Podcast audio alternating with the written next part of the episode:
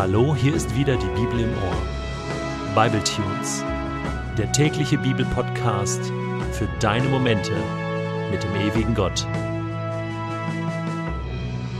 Der heutige Bible Tune steht in Exodus 39, die Verse 8 bis 31 und wird gelesen aus der Hoffnung für alle.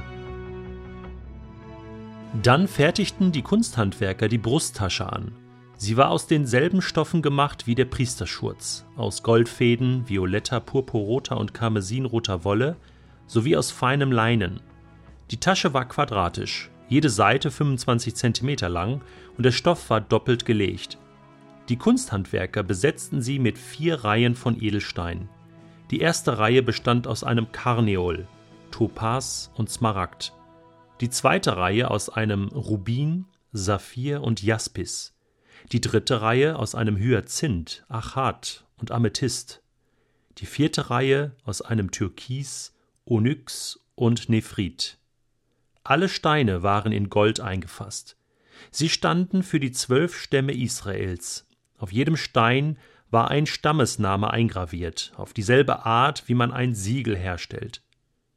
Nun fertigten die Kunsthandwerker für die Brusttasche zwei Kettchen aus reinem Gold an, wie Stricke gedreht, dazu zwei goldene Spangen und zwei goldene Ringe. Sie befestigten die Ringe an den beiden oberen Ecken der Brusttasche. Dann wurden die Kettchen mit den Ringen verbunden. Die Spangen brachte man vorn an den Schulterbändern des Priesterschurzes an und befestigte die anderen Enden der beiden Kettchen daran.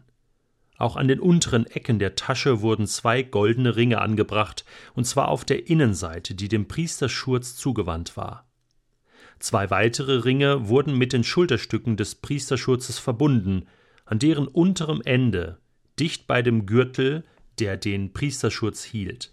Die Ringe der Brusttasche verbanden die Kunsthandwerker mit Schnüren aus violettem Purpur mit den Ringen am Priesterschurz. So lag die Brusttasche direkt oberhalb des Gürtels und konnte nicht verrutschen. Genau so hatte der Herr es angeordnet. Aus violetter Wolle webten die Kunsthandwerker das Obergewand, das der Priester unter dem Priesterschurz tragen sollte. Den Saum der Halsöffnung verstärkten sie mit einem gewebten Kragen, damit er nicht einriss, ähnlich wie bei einem ledernen Panzerhemd.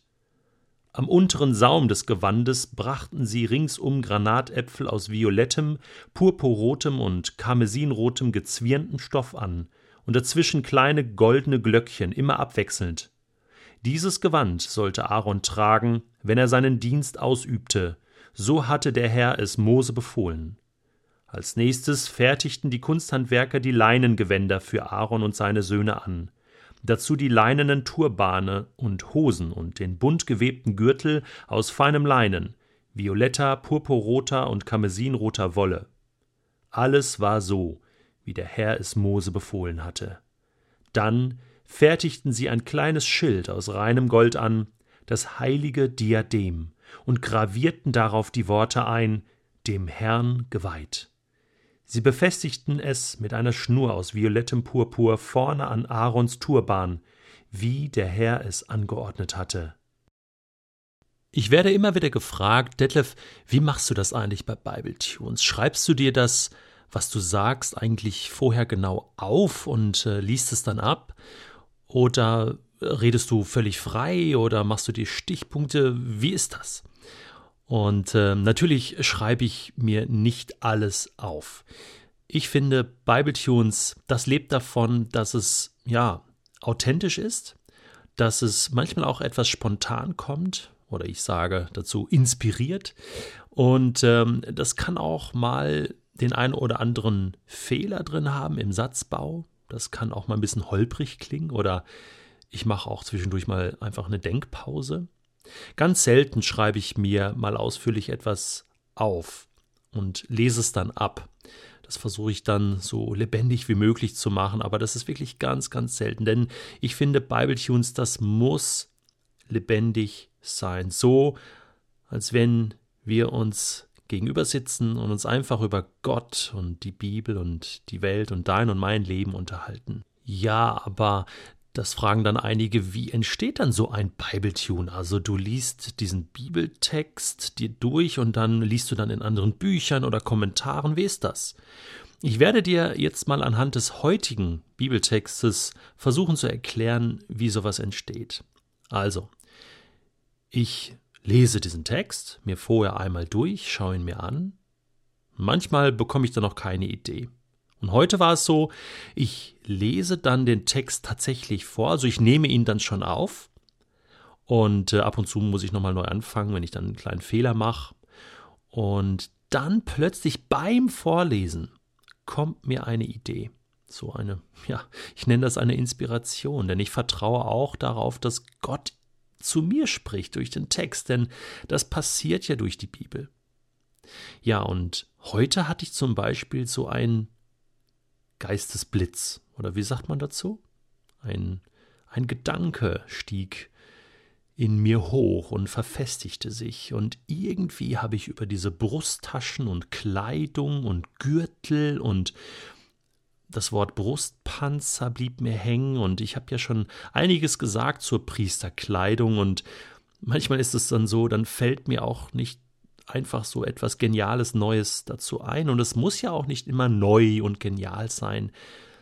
Es darf sich ja auch ruhig mal wiederholen, damit es tiefer geht, damit es wirklich hängen bleibt, damit wirklich alle Facetten auch einmal bedacht worden sind. Und heute kam mir dieser Gedanke der Kleidung, die Gott vorschlägt im Neuen Testament.